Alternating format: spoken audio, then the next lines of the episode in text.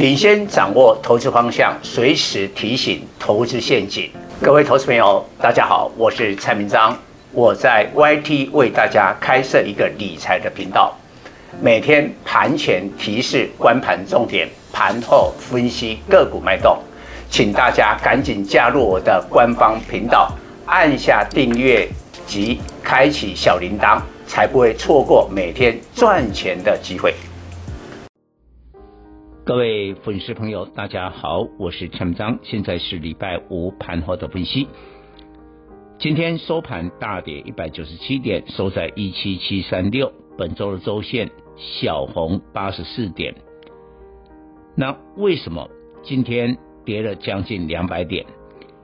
因为盘中传出乌克兰有一座号称全欧洲最大的核电厂发生了火灾，哇，这个还得了？所以大家担心呐、啊，那今天外资也狂卖超四百三十亿，所以台股不知倒地。那我们认为下个礼拜的话，第一个俄乌战争还是影响盘面，第二个呢，就是美国要公布了二月份的 CPI，这一次俄乌战争已经引发了粮食、能源这些核心物价的飙涨。当然呢，整个二月份呢，只是一小部分的时间，因为俄乌战争是在二月二十四号开打，可能美国的这个 CPI 还没有完全的去反应，但是应该是居高不下，所以下个礼拜的 CPI 这个公布盘面又是一个震荡，但是我要讲的，我们现在看得很清楚。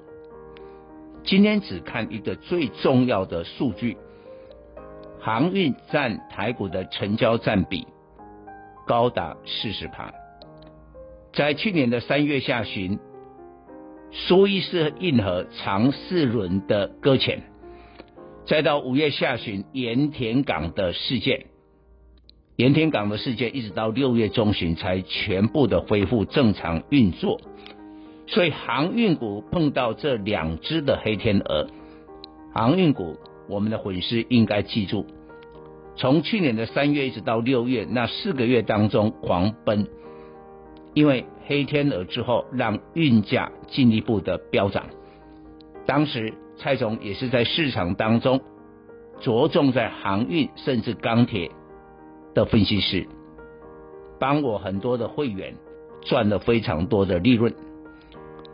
那莫非俄乌战争在使得航运大行情再度展开，而成交占比四成就是一个先行指标。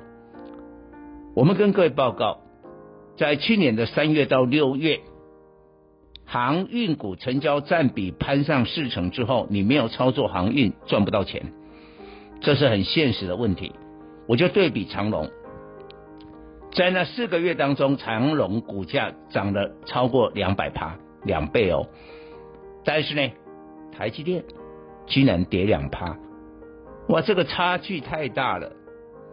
那你看今天的盘面，虽然长隆今天在一百七十块留了上影线，收盘是一百五十九，但是你注意一下，它的成交量已经爆出了四十二万张，半年来最大的成交量。量也是价的先行指标，有如此的巨量，股价还不是高点。但是今天比较，因为你航运的占比那么高四成，所有的资金都拱到了这个类股，就开始比价了。那你可以发现，阳明跟长荣这时候的价差达到了空前的三十块，但是阳明的 EPS 怎么会比长荣少？所以今天。阳明盘中一度涨停，收盘是大涨。那按照这样的一个逻辑，资金继续的往这个航运股的话，那下个礼拜就看散装哦。现在很多散装的股票四十块、三十块，比比皆是。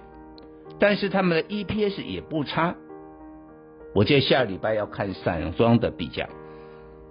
最后我们要提醒大家，危机就是转机。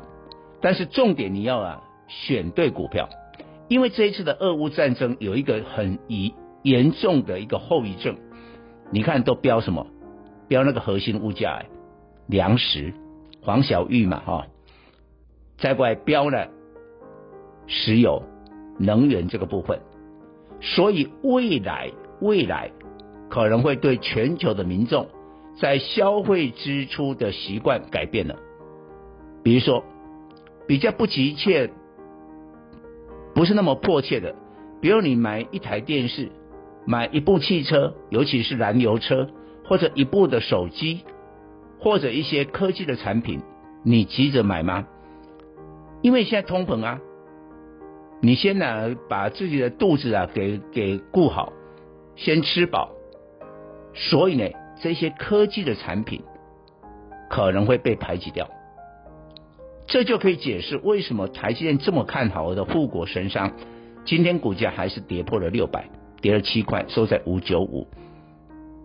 这就是原因，因为台积电很多的客户啊，用它很厉害的制程生产出来的产品，在消费支出被排挤之下，可能第二季或下半年卖的不好，所以请你在选股当中做了必要的调整。以上报告。